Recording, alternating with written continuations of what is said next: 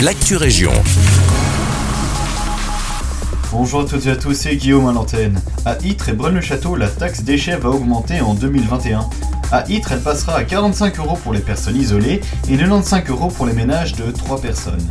Et pour Braine-le-Château, elle passera à 50 euros par an pour les personnes isolées et 100 euros pour les ménages de 3 personnes. Le prix du sac poubelle augmentera lui de 25 centimes d'euros dans les deux communes. Ces taxes répondent à l'augmentation du coût des traitements des déchets, de l'incinération et du ramassage des poubelles.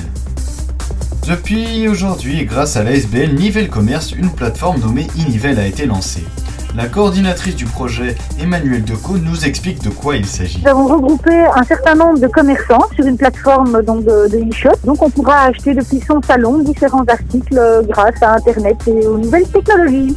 Cette plateforme permet de protéger les consommateurs en cette crise du coronavirus. Grâce à cette dernière, ils ne devront plus se rendre dans les boutiques et ne devront pas faire la file. Ils évitent ainsi tout contact potentiel avec un cas Covid. Mais ce n'est pas tout. Elle permettra aussi d'aider les plus petits commerçants ainsi que ceux qui débutent en leur donnant une visibilité sur Nivelle et partout ailleurs. Voici comment la plateforme fonctionne. On va simplement sur e-nivelle.shop. On arrive sur une page d'accueil avec un bon cadeau. On appuie deux fois sur le cadeau et là on arrivera en fait sur les différentes euh, plateformes des différents commerçants et on pourra en double cliquant sur le logo ou sur l'article des commerçants rentrer dans le e-shop. Une ligne de bus Express Tech reliera Nivelles et la Louvière en 2021. Les lignes qui relient Nivelles à Louvain-la-Neuve et Braine-l'Alleud à cette même ville vont-elles être renforcées?